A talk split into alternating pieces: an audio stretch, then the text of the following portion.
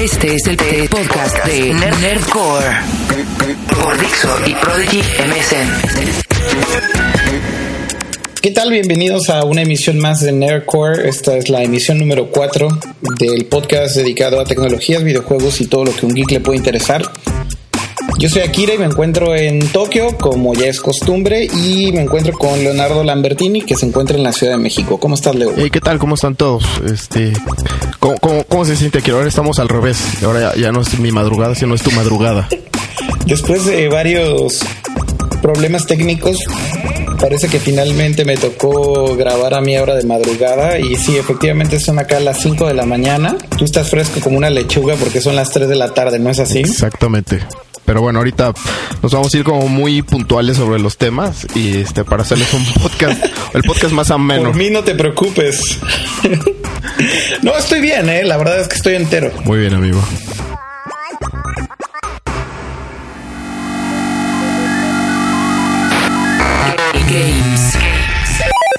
Pues vamos a arrancar directamente ya con eh, la información de videojuegos que esta semana parece que hubo bastantes cosas que vale la pena comentar por acá.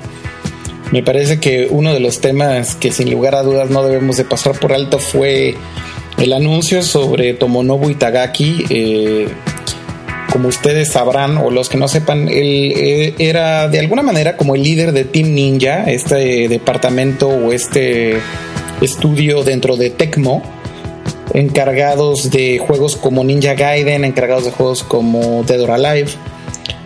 Y la noticia pues tomó por sorpresa a todo el mundo. Básicamente Itagaki emitió un comunicado de prensa a principios de semana en donde pues anunciaba su retiro de la compañía, anunciaba su retiro de Tecmo y obviamente su, su, renuncia. Pero todo esto porque al parecer hubo un problema con el presidente de Tecmo donde no le pagaron un bono que le habían prometido cuando terminó el juego de Dead Life 4. Y bueno, pues eh, parece que ya había pasado mucho tiempo de esto, seguramente ya había habido muchas negociaciones, no llegaron a nada y finalmente decide demandar a Tecmo por un lado y pues evidentemente eh, eso significa que también tenía que dejar la compañía, pero pues bueno, ¿cómo ves esta noticia, mi estimado Leo? Yo, a mí me sorprendió sobre todo por, por el, por venir de parte de Japón. O sea, como que estamos acostumbrados a que en Estados Unidos todo el tiempo escuchamos acerca de demandas y de que se pelearon, etcétera. Y en Japón, no sé, o sea, según yo la filosofía de trabajo era un poquito diferente, no estaban tan enfocados ese rollo. Y a final de cuentas, el Team Ninja pues, es, es, es, muy famoso, ¿no? O sea, tienen muchos releases este, que pues, todos nosotros conocemos, esperamos, etcétera. Y en efecto, o sea, esta salida afectó más allá Tecmo de lo que es visible, o sea, de la, más allá de la salida de, de Itagaki, pues también afectó en las en las acciones de la compañía. Obviamente ahora el, el Team Ninja pues está sin él, que era como de las personas claves, ¿no? ¿Tú, cómo ves? ¿Esto es que es común en Japón que pasen este, estas cosas? No, de hecho, de hecho no es nada común y sobre todo por lo que dices, no es nada común eh, simplemente por el hecho de que no eh, nunca se destapan este tipo de cosas, vaya, o sea, nunca, nunca son parte de, de, temas de los medios, ¿no? De los medios masivos de comunicación, el que sepas que una persona demandó a una compañía japonesa o este tipo de escándalos. No es tan común y sobre todo menos en la industria de videojuegos, ¿eh? También se hace algo bastante raro ahí. Pero de alguna manera también este cuate Itagaki siempre ha estado como en medio de la polémica, siempre ha hecho declaraciones bastante radicales, siempre se ha metido en problemas, creo yo, por hablar más de la cuenta en algunas ocasiones. Y bueno, en este caso, pues parece que, eh, definitivamente quien más va a salir perdiendo de todo esto, pues sin lugar a dudas es Tecmo. No, no, no quiero decir que porque se vaya Itagaki eh, en automático los juegos que producía Team Ninja se van a ver afectados, porque también creo que sería injusto. Sería injusto decir que todo el team no sirve para nada, y eso es una mentira. Yo creo que todo Team Ninja o en todo Team Ninja seguramente hay muchas personas sumamente talentosas y que también aportaron muchísimo a estos juegos. Y me parece que en ese sentido los fanáticos no van a sufrir de alguna manera tanto por la salida de Itagaki. Yo creo que estos juegos seguirán siendo buenos, seguirán teniendo buena calidad, seguirán siendo juegos muy respetables en la industria. pero cuando digo que quien perdió más fue Tecmo, lo digo sobre todo por, por, el, por la parte como de, de PR, ¿no? No está bien visto, o más bien creo que los deja muy mal parados pues que un productor salga a la luz pública y diga me deben mucho dinero o el presidente en pocas palabras es una persona que no honra su palabra o declaraciones muy fuertes por un lado por otro lado, pues que las acciones de Tecmo hayan caído, ¿no? Tan, tan drásticamente, perdieron como 10, 15%. Que bueno, esto finalmente a los videojugadores nos interesa un comino. Eh, pero, pero yo creo que quien más sale perdiendo es Tecmo por, por esta mala reputación, por llamarlo de alguna manera así, ¿no? Por esta mala imagen o este mal sabor de boca con el que te deja este escándalo. Sí, yo estoy totalmente de acuerdo y de hecho, como dices, o sea, a final de cuentas, el Team Ninja es Team, ¿no? Y creo que para que una compañía o para que una asociación deje claro que, que o sea, le ponga ese, ese apodo, pues, ¿no? Team Ninja es porque en efecto es un trabajo de equipo. Y de hecho me gustó mucho la reacción, o sea, por, por un parte la, la, compañía declaró, ¿no? Que el Team Ninja iba a seguir trabajando y que de hecho ahorita iban a estar como trabajando al doble y que estaban como con las metas muy claras, los objetivos, o sea, como que de alguna manera eh, en, en general internamente el Team Ninja como que se, tuvo una actitud de ponerse las pilas, no de darse por vencidos o de tirar la toalla, ¿no? Entonces, eh, en efecto, Tecmo como compañía se verá afectado, nosotros como jugadores no sé qué tanto, ¿no? Pues sí, yo también no sé qué tanto, eh, me parece que no vamos a, a sufrir de esto, de esto para nada. Lo curioso de todo esto es que se da este anuncio unos días antes de que saliera a la venta Ninja Gaiden 2 para el Xbox 360, aclarando pues básicamente el título se está lanzando en estos momentos, acaba de ser lanzado, se está promocionando en todos lados y justo en ese momento que salga Itagaki y haga todo esto, también eso me deja a mí un poco preocupado porque me pareciera ser que Itagaki también es un poco oportunista, ¿no? A lo mejor eh, era el momento para él también eh, de hacer todo este anuncio, pues, porque está en los medios, porque... Haciendo berrinche. Exacto, o sea, de alguna manera se está aprovechando un poco de, el ruido que significaba el lanzamiento de Ninja Gaiden 2 en este momento. Entonces me pareciera ser que todo esto eh, es un escandalito ahí de, primaria. No, no, no, no debería de haberse dado de la manera en cómo se dio.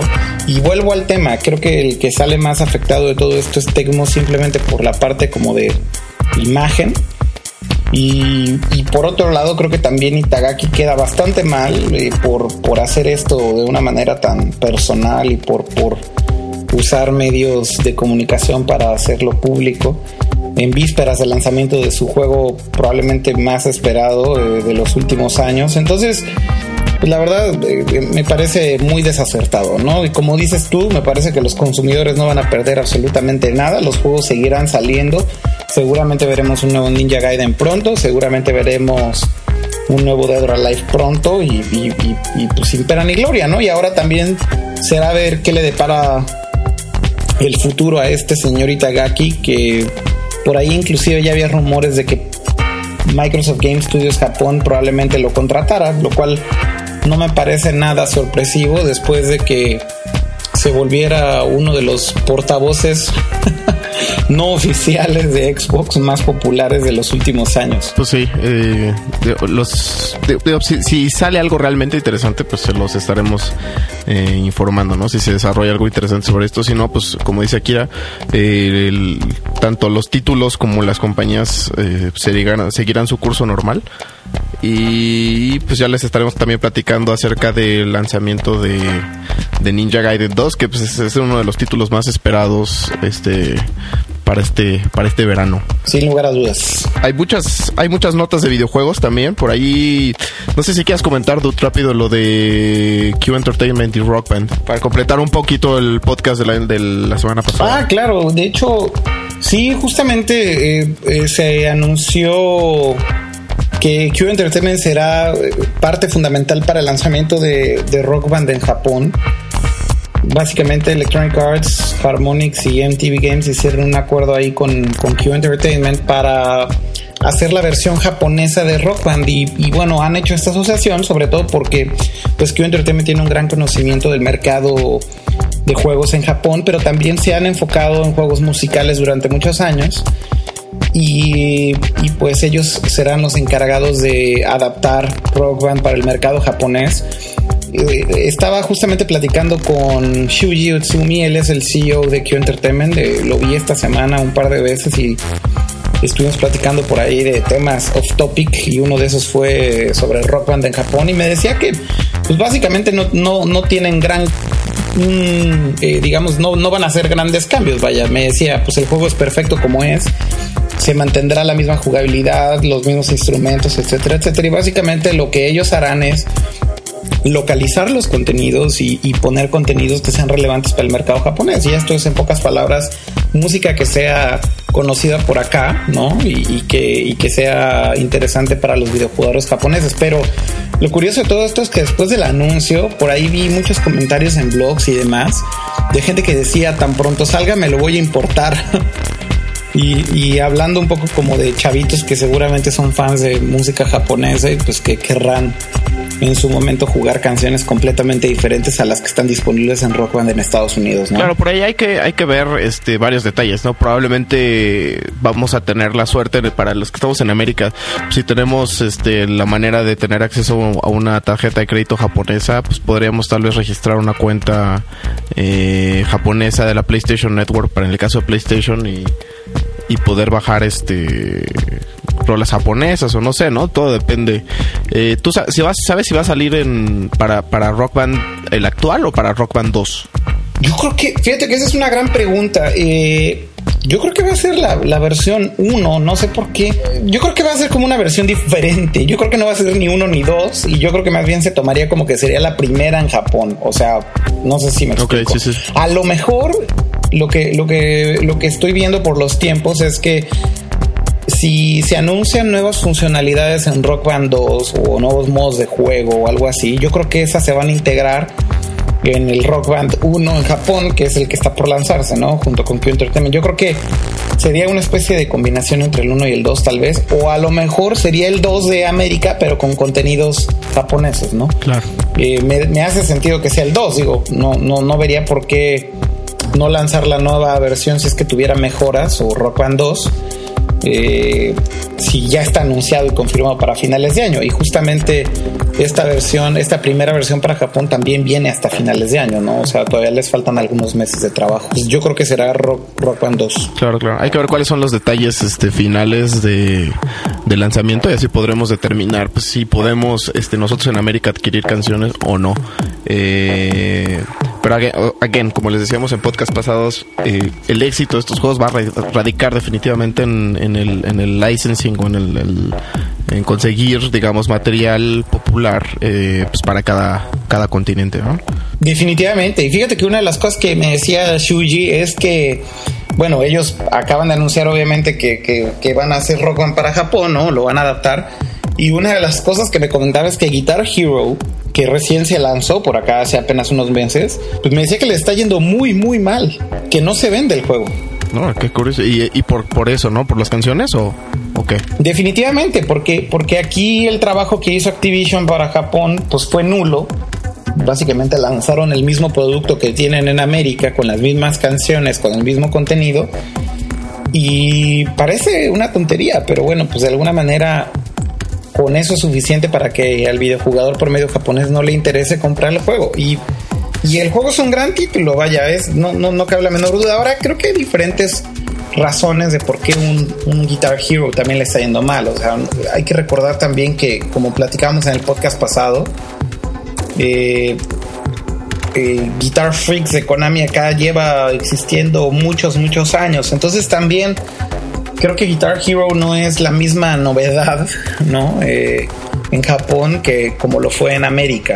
Creo que también eso tiene un poco que ver. Ahí, yo creo que vamos a ver realmente si el asset o de la, ventaja de tener un rock band que tiene más instrumentos y se vuelve un asunto como muchísimo más eh, social, ¿no? Como más de reunión de amigos, etcétera, pues realmente va a tener la impresión en Japón que se espera, ¿no? Esperemos, esperemos que le vaya bien, sobre todo para, para Q Entertainment. Sí, esperemos que les vaya bien. Eh, yo creo que, yo creo que lo que están haciendo por lo menos es eh, la dirección correcta, ¿no? Hay, que pensar siempre en adaptar los contenidos para ciertas regiones y me parece que es algo que inclusive se debería hacer en México. Eh, no sé, ¿por qué no un Electronic Arts tratar de meter canciones que sean relevantes para el mercado mexicano en un Rock Band 2, ¿no? Sí, definitivamente. Y, yo creo que eh, sobre todo pensándolo ya del, otro lado, del lado de los artistas, es una gran oportunidad. O sea, por ejemplo, yo pensando, obviamente,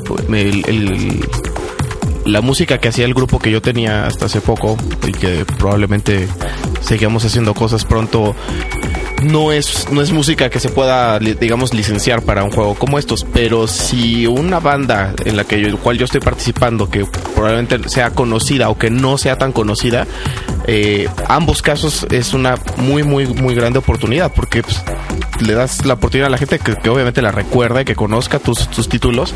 Y si ya eres un artista establecido y tus títulos ya son conocidos y tus canciones ya son reconocidas, pues obviamente te va a ayudar a vender mucho más.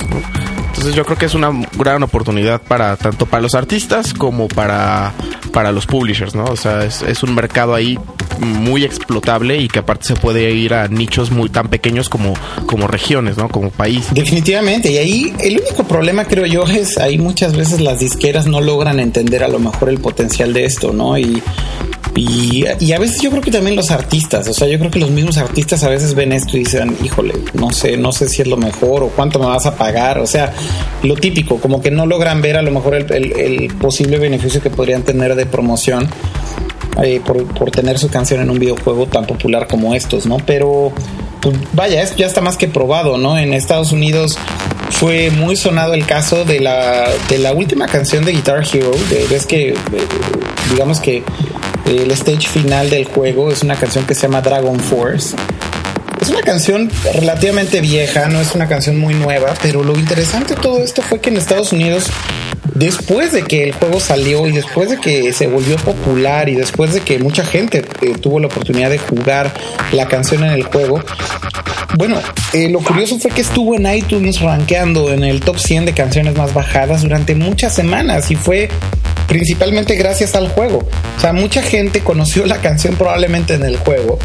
Eh, y, a partir de eso, pues entonces decidieron comprar la canción, lo cual es bastante curioso. ¿no? Claro, y tenemos el otro ejemplo de, de, un lanzamiento nuevo, de, en este caso de Iron Maiden, que lanzaron al mismo tiempo o casi al mismo tiempo eh, la canción en, para, para, videojuego y la versión en iTunes y fue por mucho eh, eh, mucho más vendida eh, para consolas que, en iTunes. O sea, le ganó eh, en este caso el licensing en el videojuego. Entonces yo creo que como en ejemplos como este y el lanzamiento de discos completos para, por ejemplo, para Rock Band, que van, a empezar a sacar discos completos como el nuevo de Metallica, etcétera. Yo creo que ese tipo de, ejemplos son los que van a ir marcando el camino para, para los demás artistas.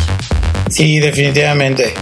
yo creo que yo creo que es como como bien decíamos en el podcast pasado, ¿no? Parece que estamos viendo solamente la punta del iceberg con todo esto, pero yo creo que eh, hablando ya en general, eh, la dirección que se está tomando eh, con esto que está haciendo Q Entertainment con, con Rock Band en Japón o, o, de algunas bandas de empezar a utilizar estos juegos para promocionar sus discos, pues me parece que es la correcta y es algo que además los fans aprecian mucho y definitivamente un fan de Metallica, claro que le interesará jugar este disco de alguna manera en su consola de videojuegos, ¿no? ¿Por qué no?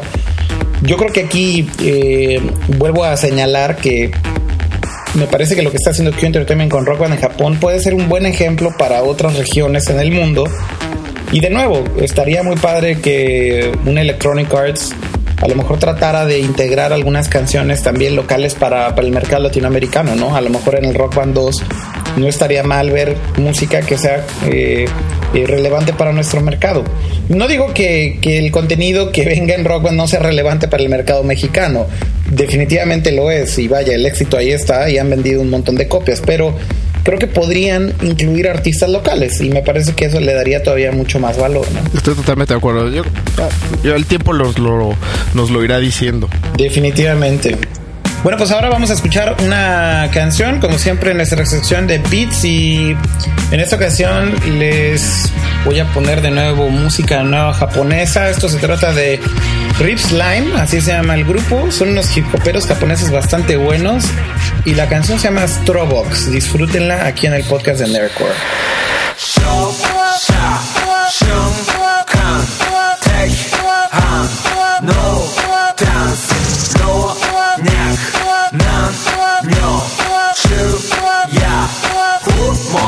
shift.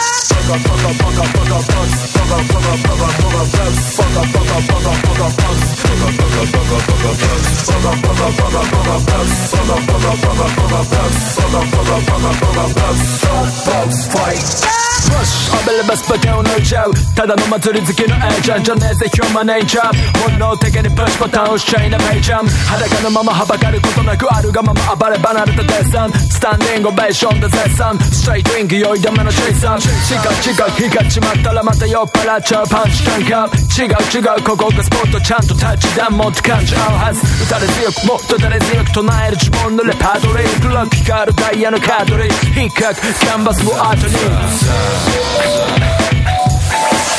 Arena. Rush.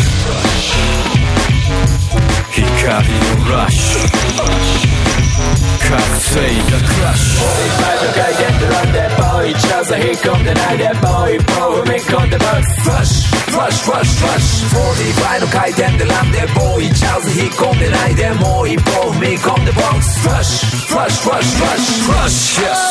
Uh, yeah. Uh, uh. uh.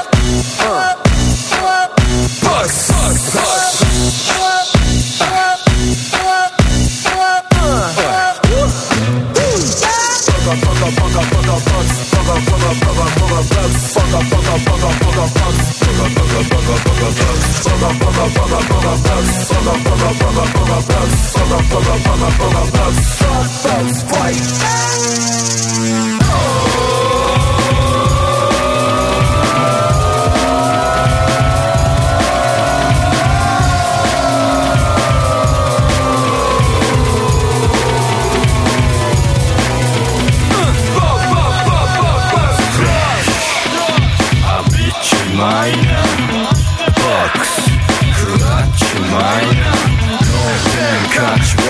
9 10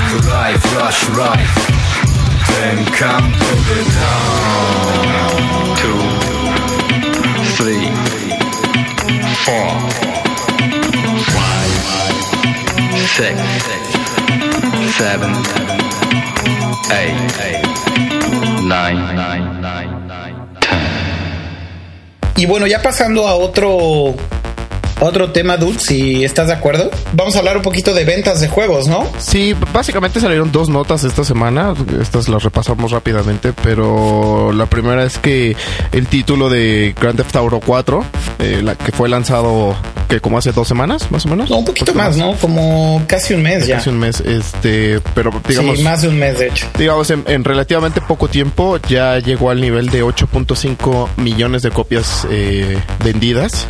Vendidas. Que, que pues ya lo convierte, lo convierte en, un, en un gran éxito, yo me quiero imaginar, para Rockstar Games. Eh, Definitivamente. y uh, comparándolo, por ejemplo, con Call of Duty 4, que ya vendió más, ya vendió 10 millones de copias, pero eh, en un plazo de tiempo muchísimo más este amplio, pues. Sí, de hecho se confirmaron esos dos números que bien mencionas ahorita. Call of Duty 4, 10 millones de copias, lo cual es un número extremadamente alto. De verdad es muchísimo. Eh, lo mismo Grand Theft Auto, 8.5 millones de copias es un número muy, muy grande. Y todo esto está ahí eh, interesante analizarlo, sobre todo por el lado de Grand Theft Auto, eh, porque pues recordemos que siguen por ahí los rumores de una posible compra de Electronic Arts a Take Two eh, y Take Two que son los, los dueños de esta franquicia o los operadores también de, Rockstar Games pues publican sus estados financieros del último cuarto, reportan ganancias obviamente multimillonarias por las ventas de Grand Theft Auto y, y de pronto te preguntas, híjole, ¿de verdad a un Take Two le conviene venderse a Electronic Arts? Eh, pensando que una compañía como Electronic Arts tiene, digamos, como la infraestructura para, para llevar a un poquito más allá los proyectos, pensando en términos de distribución, en términos de licencias, de, de pues tanto de canciones como de elementos que puedas meter en el juego y todo este tipo de cosas, digamos que se convierte en algo como más completo, ¿no? Eh, pero a final de cuentas, no sé, o sea, yo siento que Take Two tiene como la posibilidad o el futuro o como por la, la- la- el hype suficiente como para trabajar solos durante un tiempo más y, y ellos construirse ese mismo camino. O sea, tal vez no, o sea, podrían llegar a un punto más alto, digamos, más rápido, tal vez con un EA, pero, pero yo creo que ese futuro ellos lo tienen asegurado. Tal vez era cuestión de tiempo, no sé. Sí, es un poco la misma impresión que me da a mí. O sea, vuelvo, vuelvo a. Vuelvo al punto. ¿De verdad será necesario que, Take Two sea vendido a Electronic Arts? Y digo, sobre todo viendo estos números de ventas y, y viendo lo fuerte que es una franquicia como Grand Theft Auto para Take Two, de pronto digo, híjole.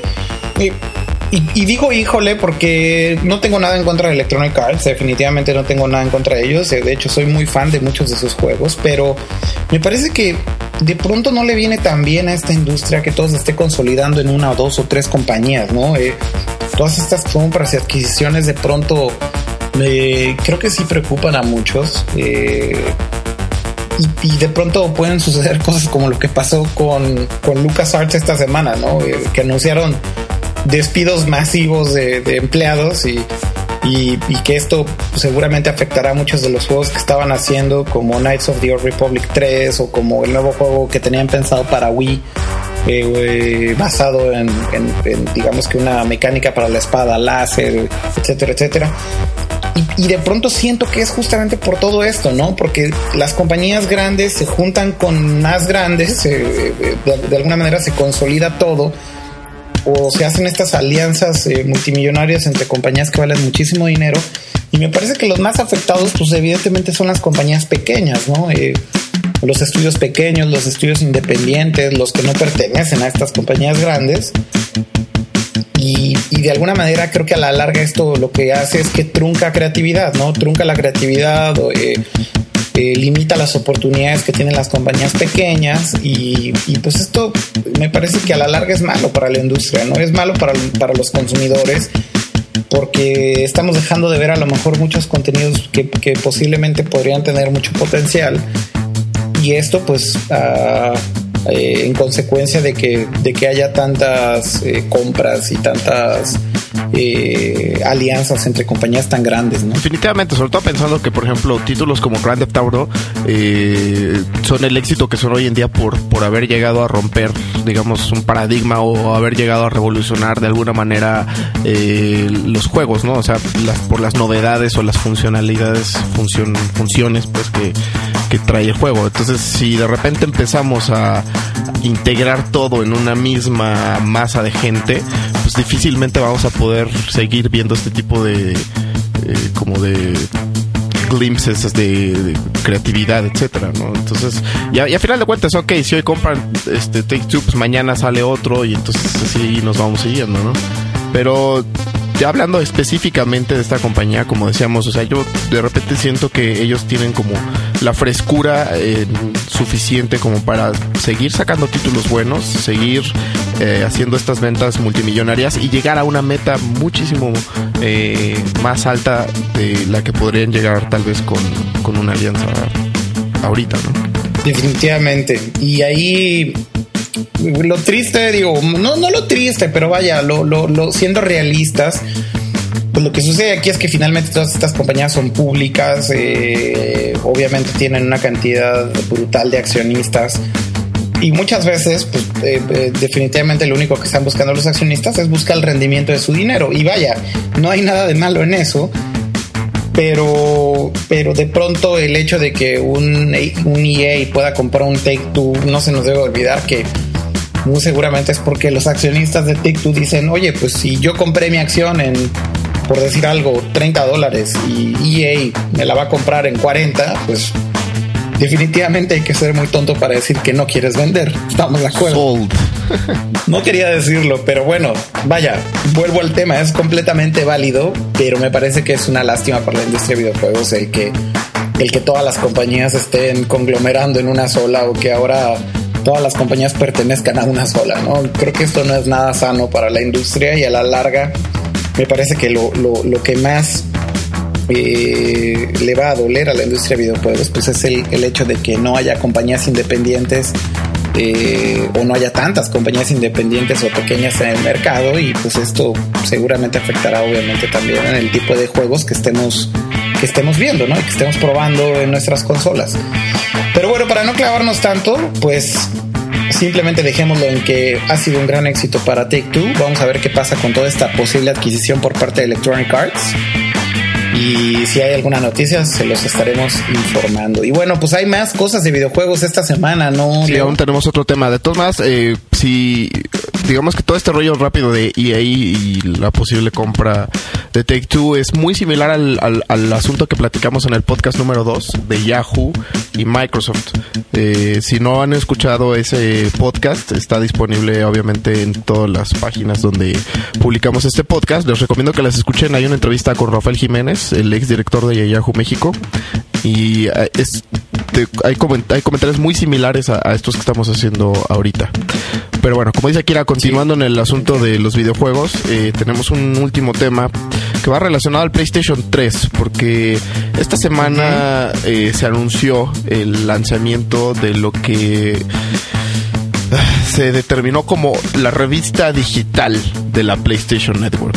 Eh, un lanzamiento, siento yo retrasado, pensando en que el PlayStation 3 lleva en el mercado ya bastante tiempo. Sí. Eh, y un lanzamiento extraño. A final de cuentas, eh, se los resumimos. eh, el- el- la revista se llama Core, con Q, así como, como Nerdcore, pero con Q. Como Nerdcore.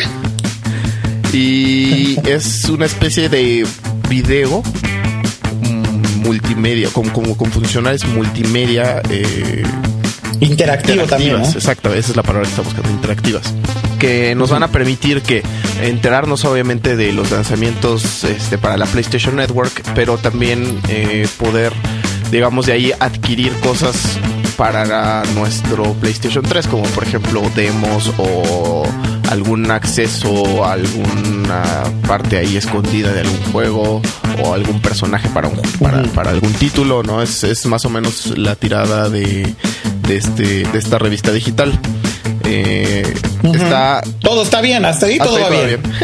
Está conducido por, por, Verónica Belmont. Por tu novia virtual Verónica una Belmont. chica de la cual soy muy fan. Eh, ustedes la pueden ubicar porque hasta hace unas como que como dos meses más o menos hacía el videoblog de Mahalo Daily.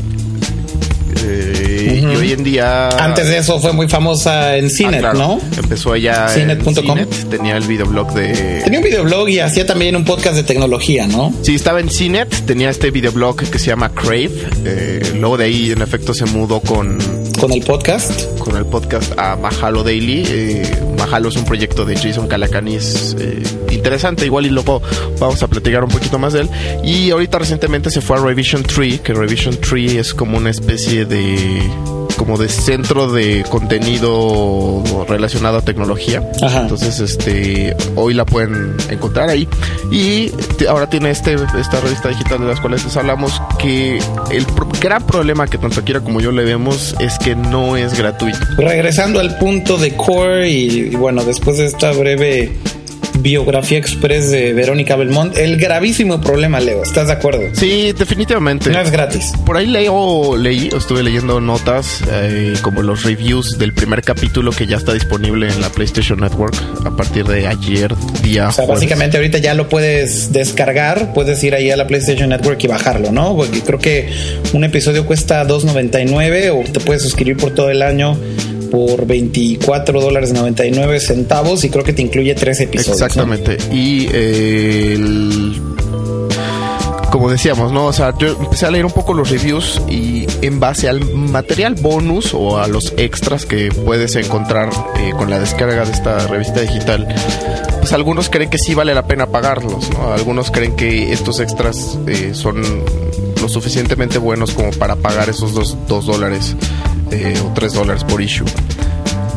Pero como yo lo veo, es yo siento que PlayStation de alguna manera está como obligándonos a ver su contenido o a bajar su revista digital eh, con la excusa de que te dan estos bonus. O sea, a lo que voy es, en lugar de cobrarte los bonus, te dicen, ok, te los meto en este, en esta revista digital, en este video. Entonces, ahora no solo vas a tener que comprarme los bonus de los juegos, sino que aparte vas a tener que chutarte mi video, ¿no? Con el contenido que te estoy dando. O sea, es como, como lo veo, es como, como a los perros que les das una pastilla eh, metida en su comida, o sea, como mezclada, ¿sabes? es, es como un poco como, como la analogía. Oye bien feo Sí, eso. eh, pero, o sea, un poco lo que voy es, es eso. Oye, y ni aunque, y ni aunque tu novia virtual Verónica Belmont lo conduzca, ¿pagarías por ese contenido? ¿sí No, no, ¿Tú no, en no, en mi caso? no, y e insisto, o sea, yo creo que deberían de tener, mantener separados esas cosas, o sea, si de por sí, yo, yo, yo sí compro cosas en la PlayStation Network, o sea, sí, sí salgo y compro personajes o compro, este, mapas, por ejemplo, los mapas... Rolas de Rock rolas de. Rock Band, exacto, todo este tipo de cosas, o sea, sí soy alguien que va y lo compra. Y está bien si me entero a través de una revista digital de que existe ese contenido disponible. Pero que me lo metan o que me lo mezclen, entonces que me, que me, que me condicionen que para poder ver el contenido tenga que comprar el, el bonus que igual a mí no me interesa o al revés. Si quiero el bonus tengo a fuerza que chutarme el contenido. Eso es lo que se me hace un poco 1998. Sí, yo también coincido ahí un poco en que si es una revista y finalmente el tema es informarte de las novedades de PlayStation Network, pues eso debería ser completamente gratuito y debería de ser una opción, como bien mencionas, para todos los usuarios. El, el recibir o descargar estos contenidos adicionales ¿no? para tus juegos. Tienes toda la razón y yo también ahí me uno un poco al, al clan. La verdad es que la idea no me parece mala, pero vuelvo al tema, ¿por qué lo están cobrando si es una revista para promocionar sus propios productos? O sea, me parece ridículo que tengas que pagar por un comercial de PlayStation, casi casi, ¿no? Eh, De alguna manera. Eh, claro, como bien dices, trae contenidos extras, ok, tal vez eso vale los 3 dólares, pero pues mejor que te pongan los contenidos extras por otro lado, ¿no? O sea, que te pongan ahí la opción de descargar gratis la revista, ves toda la información y que te pongan una opción adicional en donde te digan, oye, ¿quieres descargar los contenidos aparte que se incluyen con la revista? Eso te cuesta 3 dólares. Bueno, si te lo dejan como opción, me parece que, que sería bueno. Por otro lado, también creo yo que esto le pega directamente a la popularidad que podría tener un show como este, ¿no? Me parece que es un show bastante, bastante interesante o un programa, un contenido bastante interesante y que tiene buen potencial. ¿Por qué? Porque pues lo descargas directamente en tu PlayStation 3, porque la calidad es en HD, porque los contenidos son exclusivos, porque tienen entrevistas o contenidos bastante buenos, porque la forma en cómo te presentan la información me parece que puede ser bastante amena pero le pegan directamente a la popularidad que podría llegar a tener con, con, este hecho de que tengas que pagar por este paquete de contenidos y no elegir entre solamente la información y solamente los contenidos descargables, ¿no? O sea, lo que podría ser visto por millones me parece que solamente va a ser visto por miles porque eh, definitivamente no todos queremos pagar 3 dólares por un programa con, con tres bonos. No, y esto ¿no? súmale, súmale que a, fuerzas tienes que tener un PlayStation 3 para verlo. O sea, de alguna manera yo siento que si estás dando, como dices, comerciales sobre los productos que ofrece PlayStation, también te interesa la gente que no tiene un PlayStation. ¿Por qué? Porque pues, se lo quieres vender, ¿no? Le quieres decir, oye, aquí está el PlayStation 3 y tiene todas, todo este contenido extra que puedes este, conseguir. Estamos lanzando estos títulos, o sea, es como una invitación a compra también de la consola. Y al momento de limitar la descarga a usuarios ya de PlayStation 3, en efecto, como dices, ya se reduce de millones a miles y yo digo ahora a cientos. Bueno, no, obviamente van a ser, no, no van a ser cientos, ¿no? sí van a ser más, pero, pero aún se limitan todavía más la audiencia, o sea, es, es, es como raro. Si yo tuviera un, una, una revista de este tipo en línea, verían todas las maneras de distribución posibles porque allá afuera hay más gente que aún no sabe que PlayStation Network tiene estos juegos, tiene estos contenidos y puedes hacer todo este tipo de todas estas descargas. O sea, como dices, sí es contenido bueno. Sí que lo es. Y limitarlo a una compra y a una consola definitivamente es, como dice nuestro amigo Eduardo Arcos del podcast de 1040, es darse un balazo en el pie. Sí, o sea, lo que, lo que dices es, ¿qué pasaría? si este contenido de Core no solamente estuviera disponible en la PlayStation Network como un programa, sino que a lo mejor el puro contenido en video sin los contenidos extras, evidentemente porque no lo accesarías desde un PlayStation, estuvieran disponibles en YouTube. En, no sé, en YouTube, exacto, o sea, cualquier sistema para ver video. Eh, definitivamente lo volvería mucho más popular, ¿no? Y definitivamente el contenido lo vería mucha más, mucha más gente y potencialmente esto jalaría más gente a que compre un PlayStation 3 en dado caso. O sea, me parece que la, la fórmula está un poco vieja, ¿no? O sea, me parece que lo que están tratando de hacer sí, sí se vio un poco, un poco mal. Me parece que la intención era muy buena y creo que el contenido puede ser muy bueno, pero se están viendo muy limitados, ¿no? Están cerrando ellos solos todas las puertas o disparándose en el pie. Pero, pues bueno, vamos a ver qué sucede con el tiempo con este contenido de Core. Yo personalmente lo estoy descargando ahorita, de hecho, as we speak. Y voy a ver a ver qué tal está. Pues ya pagué por el primer episodio y ya la próxima semana les daré mi opinión más, más a detalle. Y apenas lo estoy haciendo porque apenas la pusieron, ¿eh? Parece que hubo un retraso ahí con el, con el update de la PlayStation Network justamente por el lanzamiento de Core. Y bueno, pues hasta hace unas horas estuvo disponible, entonces apenas está bajando y, ya les daré mi opinión más concreta al respecto. Definitivamente, este, sumando, bueno, viendo un poquito futuro, yo creo que en efecto va a llegar un momento en el que ellos se abran, ¿no? Y digan qué tontos fuimos, porque no estamos al tanto de que hoy en día el contenido que se distribuye a través de internet en todos lados es gratuito. Entonces, este, probablemente ellos, digamos que despierten próximamente. Pero eh, estas cosas, este, son parte de toda una agenda de lanzamientos que tiene PlayStation para este año que yo considero muy interesantes. Eh, el primero, en efecto, fue Core. Ya veremos cómo evoluciona. El segundo es eh, que por fin van a integrar el Cross Media Bar o el menú eh, del PlayStation 3 dentro de los videojuegos, lo cual es eh, para usuarios de Xbox es básico y es viejo y estúpido, pero para nosotros usuarios de PlayStation 3, me incluyo porque yo tengo PlayStation 3, eh, me parece...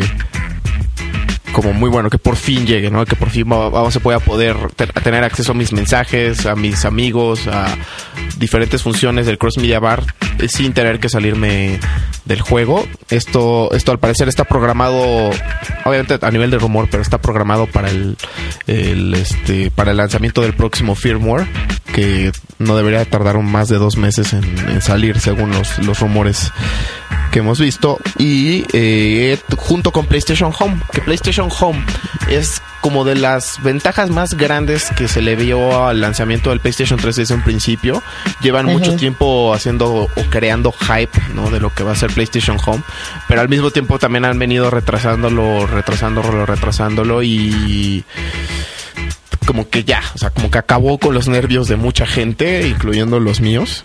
Eh, pero al parecer vamos a tener una versión beta para finales de este año.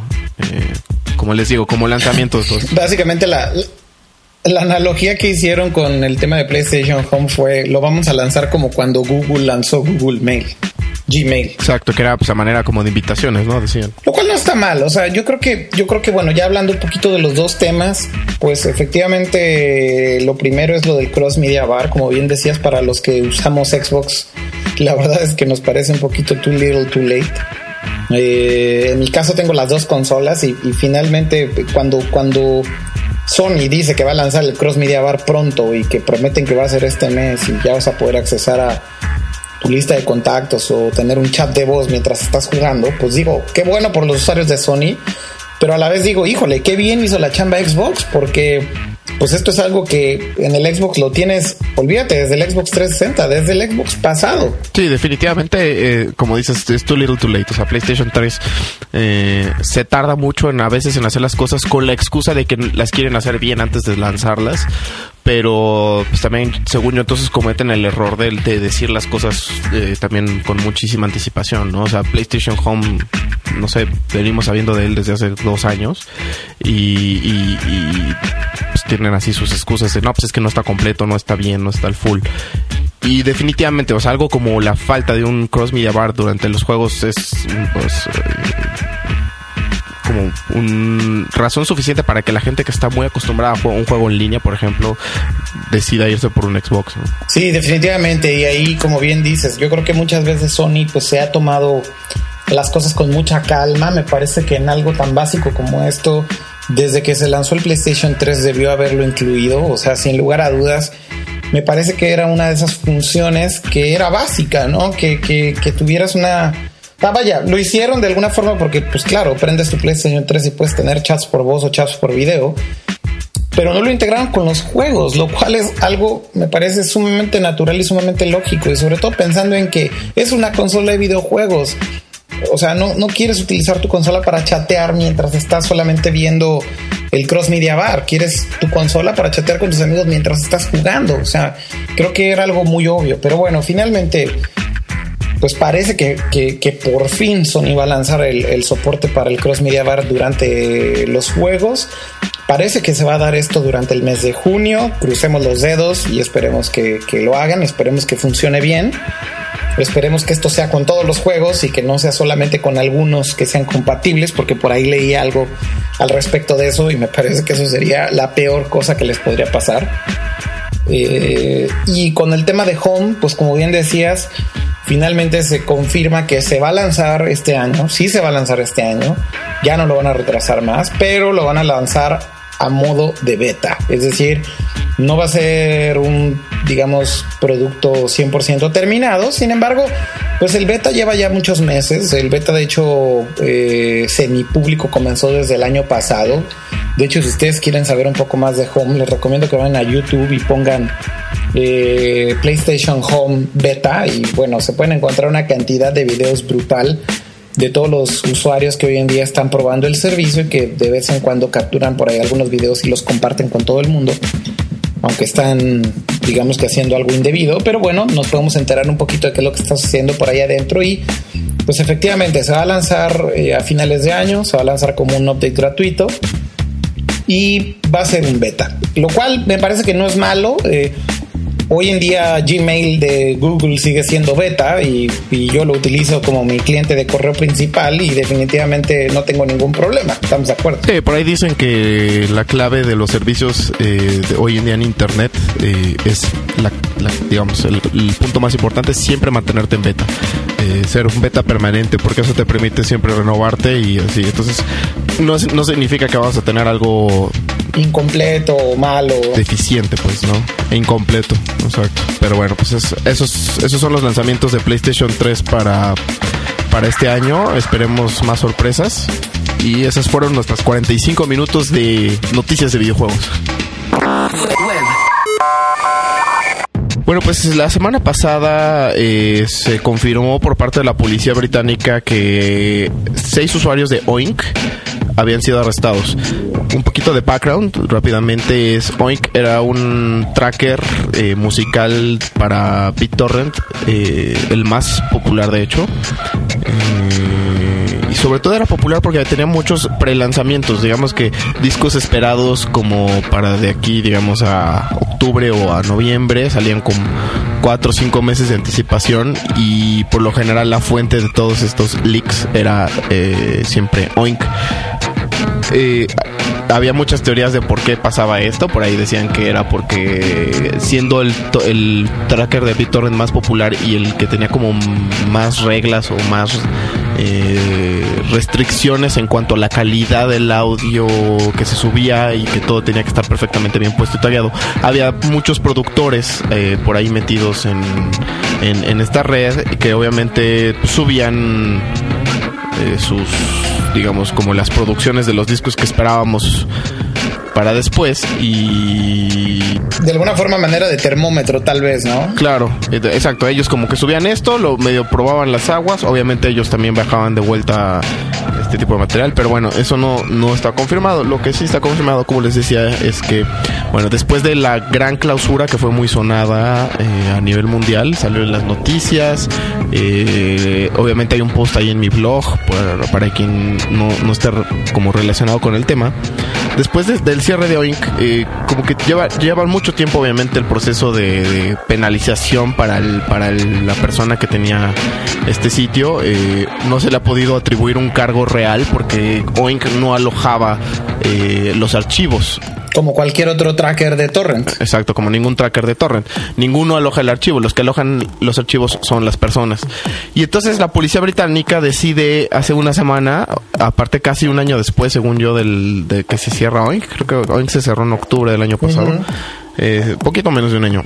Deciden arrestar a seis usuarios ¿Cómo es que tienen los usuarios? Bueno, pues porque Oink tenía la base de datos eh, de, de, los usuarios eh, con sus respectivas. Esa sí la tenían local. Esa sí la tenían local con sus respectivas eh, IPs. Entonces, de ahí, pues obviamente podemos conseguir la información suficiente sobre los ex usuarios de este tracker.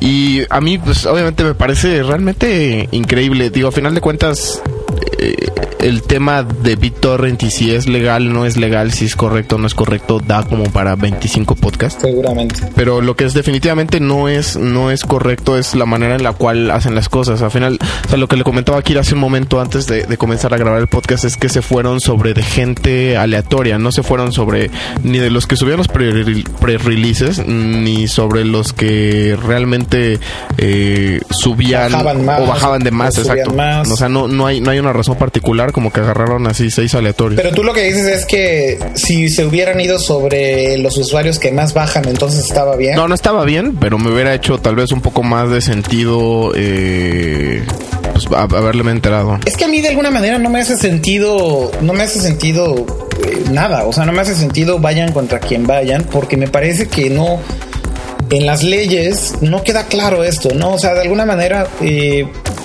creo que es la eterna discusión justamente entre las eh, grandes compañías discográficas y sus respectivas organizaciones para hacerle frente a este tipo de, cosas. eh, pues te das cuenta que, realmente todo esto es un- una, bola de líos que todavía no tiene ni pies ni cabeza, ¿no? Por un lado, evidentemente las disqueras reclaman que esto es completamente ilegal porque los usuarios están compartiendo su música. eh, lo cual pues me parece algo bastante retrógrado y ridículo porque finalmente si yo compré un disco eh, en una tienda vengo a mi casa, lo ripeo en mi iTunes para subirlo a mi iPod. Y tú vienes a mi casa y me dices, oye, me gustó tu disco, préstamelo. Pues te lo presto. Vaya, no le veo ningún problema con eso, ¿no? Y finalmente ahí te estoy compartiendo mi música, ¿estás de acuerdo? Sí, sí, sí. Y pareciera que las disqueras no tienen mayor problema con eso. Sin embargo, si lo hacemos en línea y le comparto mi disco no a una, sino a mil personas, parece que sí les da cosquillas. ¿Qué, qué, qué opinas de todo esto, Le? No, en efecto, como decíamos, es, esto es el- la discusión de nunca acabar. Porque por un lado, en efecto, dices, oye, pero, ok, en el momento en el que se vuelve en línea, se vuelve masivo. Entonces ya no es como que te lo estoy pasando a ti, Leo, y eres una persona, sino se lo estoy pasando a 25, 30, 40, 50 o 100 mil personas. Pero al final de cuentas eh, es bien sabido y hay muchos ejemplos de que la distribución en internet también ayuda obviamente a que los artistas tengan mucho más, mucho más presencia y que puedan tener más conciertos o que puedan de alguna manera licenciar su música para, no sé, películas, comerciales, etcétera. Eh, el, aquí el problema, según yo, es que a fuerzas quieren ver el método de venta de música tradicional como se viene haciendo desde hace muchos años y no quieren ver más allá. Entonces, obviamente, ahí es donde eh, que yo suba un disco y que 30 mil o 45 mil personas lo descarguen, sí afecta a, a la industria discográfica. Eh, yo creo que eso no está en discusión, pero Pero creo que no afecta al artista, justamente, ¿no? claro, no afecta al artista uno. Eh, dos, el artista se ve, según yo, más bien estoy seguro que el artista se ve beneficiado porque mucha más gente se entera de las cosas. O sea, yo estoy seguro que LCD Sound System no sería lo que es hoy en día si no hubiera sido por el leak que hubo de su disco este de Sound of Silver que se lanzó en diciembre del año, 2006, ujú. ¿no? Más o menos. Un año y medio. Entonces, este, yo creo que, yo creo que eh, casos como este hay miles. Digo, este es el primero que me viene a la mente, pero casos como este hay miles. Pero pues las, las disqueras siempre se van a ir sobre de, sobre de lo que pueden, o sea, está, y aparte, en efecto, como, de- como decíamos, o sea, se van sobre lo- los que no tienen la culpa o sobre quien realmente no tienen que exigirles, como por ejemplo el caso del chavito este español que ahorita está teniendo muchos problemas por, por haber montado un sistema peer-to-peer en España, ¿no? También es el mismo caso. Pero donde ya se me... Como dices que creo que pasan la barrera y no hace sentido es en qué momento entonces yo como usuario puedo estar seguro de que, ¿sabes? O sea, como que accesen a mi información y tengan mi IP. o sea, todas estas cosas son bien sabidas, ¿no? O sea, no son nuevas, pero ¿en qué momentos me- eso amerita que yo tenga... sea arrestado o sea interrogado? Sobre todo si no fui, por ejemplo, en el caso de estas seis personas, yo no fui, por ejemplo, quien subió un, un pre-release o quien afectó directamente. Probablemente alguno de ellos ni siquiera subió ningún disco en su vida. Pero pues yo creo que no es el caso de encontrar a quién subió el pre-release o no. Yo creo que más bien es encontrar un culpable, sea quien sea, y simplemente mandar un mensaje a todos los chavitos que a lo mejor están ahorita compartiendo música con otro tracker, en otro torrent o lo que sea. eh, de decir, miren, miren cómo sí vamos a arrestarlos y miren cómo sí vamos a castigarlos y miren cómo sí los podemos encontrar y miren cómo no son anónimos, ¿no? O sea, Me parece que más la industria discográfica lo hace como una herramienta un poco intimidatoria, a lo mejor para tratar de mandar un mensaje, que me parece que es erróneo, porque justamente lo único que están haciendo es que la gente todavía odie más a la industria discográfica. Si ya de por sí artistas grandes como Radiohead o Nine Inch Nails, justamente lo que están haciendo es mandando al diablo a las compañías discográficas y haciendo la distribución por su propio pie para después tratar de vender eh, conciertos o, tratar de vivir de conciertos o de otro tipo de cosas o actividades como ediciones especiales de sus discos o qué sé yo, pues pareciera ser que con todo esto, lo único que está sucediendo para la industria discográfica desde mi muy humilde punto de vista es que los usuarios cada vez odiemos más a la industria discográfica. O sea, eh, pareciera ser que la industria discográfica solamente está preocupada por su pedazo de pastel, ¿no? No le importa el artista, eh, se, han, se han encargado de, de, eh, hacer contratos sumamente gandallas con artistas o sumamente, eh, eh, digamos que sacándoles demasiado provecho a los artistas durante muchos años, teniendo la mayor, la mayor cantidad de las ganancias de cada disco que se edita. Y por otro lado vemos a los artistas que cada vez desisten más, ¿no? Y dicen, bueno, ya no quiero tener una disquera, ahora quiero hacerlo yo solo. Pues cuando ves este tipo de anuncios de lo que están haciendo estas organizaciones, en, donde las disqueras están detrás, pues simplemente creo que es contraproducente para la industria discográfica, ¿no? O sea, cada vez los, los usuarios nos damos cuenta más y más y más de, de cómo probablemente no es necesario que existan las disqueras. Digo, para empezar por ahí, ¿no? Ah, definitivamente. Y como dices, yo estoy totalmente de acuerdo que es un, un mensaje eh, con la intención de asustar. Y esto lo vimos desde, desde la manera en la cual se cerró Oink, porque lo que hicieron fue que literalmente fueron a casa de la persona que tenía los servidores eh, y fueron con todo y medios. O sea, me acuerdo, me acuerdo que hay un video, ¿no? Llegaron con cámaras a la casa. O sea, la policía se encargó de citar a los medios para grabar el, el, el arresto, ¿no? Lo cual es o sea, es ridículo, ¿no? Es risible. Entonces, de ahí lo mismo se repite obviamente ahorita con estos arrestos. Esto no significa para ustedes allá afuera que descargan archivos de BitTorrent que deberían de preocuparse o exusuarios también que de ahí que deberían de preocuparse, ¿no? Este es un esfuerzo que está haciendo eh, la policía británica, pero no veo no veo el momento claro en el cual las disqueras en efecto, como dices, cambien su percepción, su manera de trabajar eh, y, y como decíamos, ¿no? O sea, su eh, que se zafen de este método tradicional de ventas de discos y que se pongan tantito la pila, o sea, que de- den con lo que la gente está esperando. ¿Qué está esperando la gente? Ok, A mí me parece tener la disponibilidad a su música, ¿no? Me parece sumamente decadente el modelo con el cual las disqueras pretenden seguir eh, viviendo, ¿no? Y me parece que lo que han tratado de hacer durante años y años y años, pues a lo mejor funcionó durante un tiempo y estuvo bien, pero es momento de, de hacerle frente a una nueva realidad y una nueva realidad que es distribución sumamente democratizada en Internet y que si no le buscan la manera a, encontrar un beneficio de todo esto, pues están destinadas a morir. Y la verdad es que si moriría, bueno, si, si tuvieran que morir, de pronto yo preguntaría, ¿alguien las extrañaría? O sea, si, si tú puedes seguir teniendo contacto directo con tus artistas por medio de su MySpace o por medio de una página o por medio de su blog, eh, enterarte de cuándo son sus eh, conciertos o sus giras o inclusive tener la música eh, o sus lanzamientos nuevos de manera gratuita para después, eh, no sé, comprar algún otro tipo de cosa en su página. ¿De verdad alguien las extrañaría? O sea, ¿de verdad tú dirías que en 15 años estuviéramos lamentándonos que ya no existan las compañías discográficas? Yo creo que no, pero yo también creo que ningún método de lo, de lo que hemos visto hoy en día va a ser el que va a venir a como cambiar el paradigma o a, o a sustituir a las disqueras. O sea, yo creo que la distribución en línea, por ejemplo, directa por parte del artista, tampoco va a ser lo que lo va a venir a sustituir. Ni el MySpace, ni este tipo de cosas. Porque dependiendo del tipo del artista y dependiendo de la trayectoria y de la carrera y del, y del acceso al dinero que puedan tener, este, siempre estos ejemplos son buenos o malos, ¿no? O sea, a final de cuentas hay una diversidad enorme de oferta musical ahí afuera. Entonces yo creo que todavía no aparece eh, por ahí el, el modelo correcto de comercialización de este tipo de cosas. O sea, yo creo que, o tal, y tal vez yo, yo creo que no va a ser uno, yo creo que van a ser muchos. O sea, yo creo que dependiendo del artista vamos a ver diferentes diferentes opciones para conseguir la música y que ellos de alguna manera también se vean beneficiados, ¿no?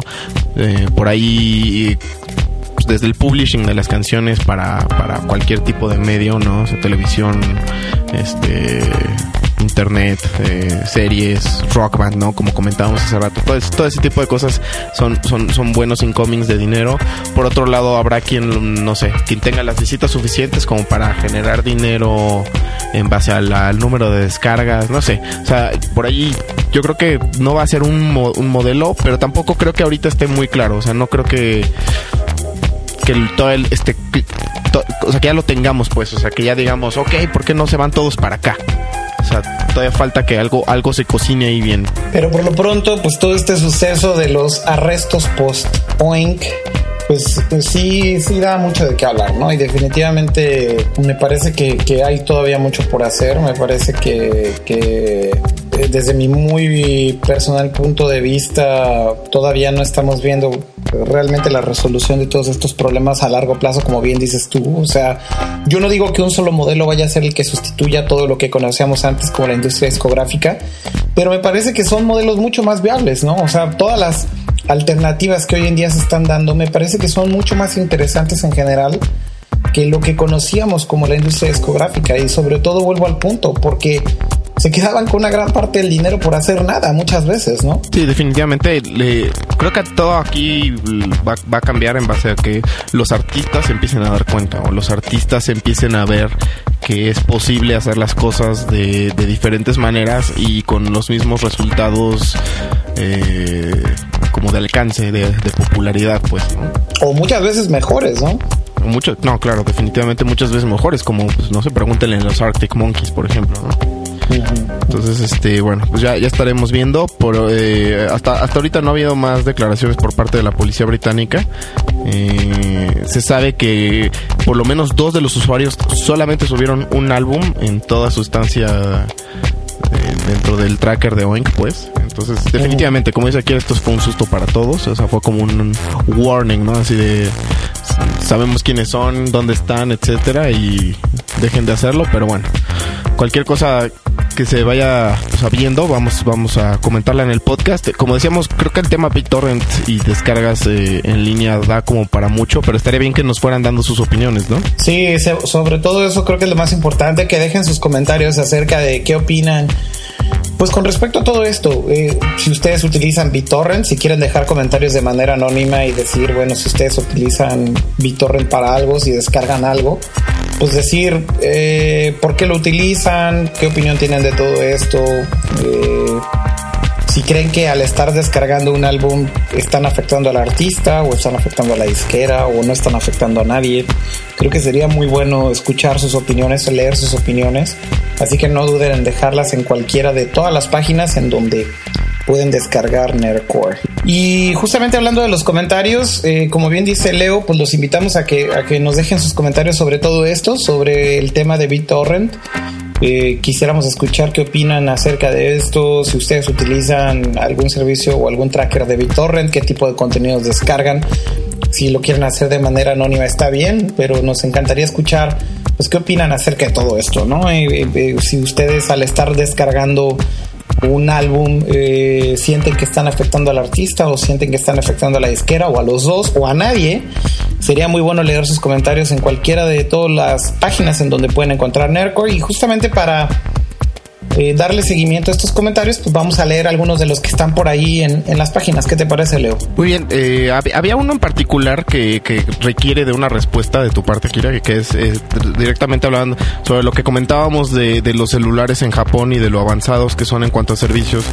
Y alguien pregunta si entonces es- nosotros recomendábamos que alguien se trajera un celular de Japón a, a- México, pero creo que vale la pena explicar un poquito sobre eso. Ok, de hecho ese comentario creo que lo dejó Carlos en Dixon, ¿no?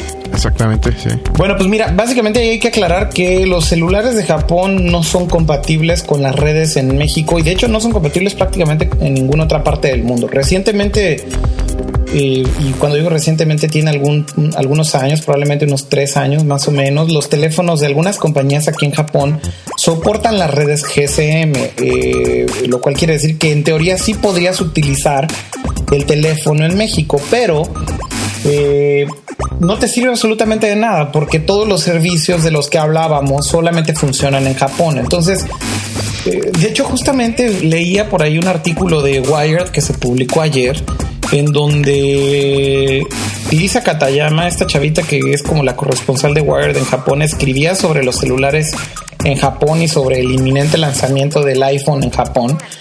Y uno, una de las personas a las que entrevista decía que un teléfono celular japonés fuera de Japón es como un pedazo de metal inservible. Haciendo un poco referencia que pues no, todas las opciones no, no este no funcionan fuera de Japón, ¿no? Claro, definitivamente, como decía Kira en el podcast pasado, no es en cuanto a la a las funciones del celular, sino es en cuanto a las funciones de los servicios que tenemos hoy en día. En la red. O sea, hablando particular las- exacto, en las redes, o sea, hablando particularmente en el caso de México y de Latinoamérica, este bueno, en México de Telcel y de Latinoamérica, pues dependiendo del, del país, ¿no? Telcel y Usacell y todas estas, Claro. ¿no? O sea, O en España Telefónica. Claro, o sea, sea. el rollo va, va por ese lado. A final de cuentas, yo creo que la revolución en Japón estuvo, pues, está en, en eso, en, en los servicios que ofrecen todos los carriers, ¿no? Eh, Como y todos estos. Pero básicamente la recomendación sería que no compren un teléfono japonés y se lo lleven. Hay maneras de desbloquearlo y hay maneras de hacerlo funcionar. Creo que sí, porque inclusive he visto por ahí a personas que utilizan celulares japoneses en México, pero no se lo recomendaría. Eh, Me parece que es bastante difícil desbloquearlos por un lado y por otro lado, nada de las funciones de las que platicábamos eh, van a funcionar en, un país fuera de Japón. Es decir, si tienes un chip de proximidad para pagar eh, el tren, pues está increíble, pero pues si en una estación de tren en América Latina no existe esta tecnología, pues de qué te sirve. Pero bueno, eh, hablando de otros comentarios, este, en general f- hubo muy buenos comentarios. eh, les agradecemos el feedback. Creo que hubo más feedback en este podcast que en, que en- que en otros y, y estamos muy contentos. Y en general, eh, pues muy buenos. eh, yo, leo, puros, puros, puros buenos comentarios. Me da mucho gusto. Por ahí Adam G también en Dixo comentaba que siente acertado el comentario sobre que las redes 3G de qué sirven si los servicios no sirven para nada, ¿no? Eh, por otro lado, por ahí en mi blog decían felicidades, una persona llamada Oliver decía felicidades por los podcasts, por los temas que abordamos y que le gusta mucho que abordemos los temas con los puntos de vista eh, encontrados, ¿no? Eh, hablando un poquito de qué es lo que sucede en Japón y qué es lo que sucede en América. Y bueno, pues gracias por ese comentario y seguiremos tratando de hacer esto mientras yo me encuentre por acá en Japón y mientras Leo se encuentre en México. Creo que creo que será algo que nos permitirá tener esta diferencia entre otros podcasts, ¿no? Definitivamente esperamos este sus comentarios como decíamos este sobre el tema del BitTorrent eh, y vamos a estarles hablando sobre el- lo que pasa en el Worldwide Developers Conference porque por ahí de hecho ya se confirmó el lanzamiento del iPhone en Japón al final no fue en Docomo como pensábamos o sea era en Soft, SoftBank eh, pero obviamente vamos a comentar todos los puntos de todo lo que se presente hay muchos rumores pero pues ya no vale la pena este como desarrollar mucho sobre eso sino vamos a enfocarnos ¿no? Esperar los anuncios y después comentar sobre eso. ¿no? definitivamente entonces esperamos todo su feedback Oye, rapidísimo, Leo, por ahí también, fíjate que varias personas preguntaron sobre la música japonesa que no se puede conseguir. Mira, creo que hay de dos sopas. Les recomiendo que vayan a una página que se llama jlist.com. Ahí venden tarjetas de iTunes de la tarjeta de la tienda de iTunes de Japón.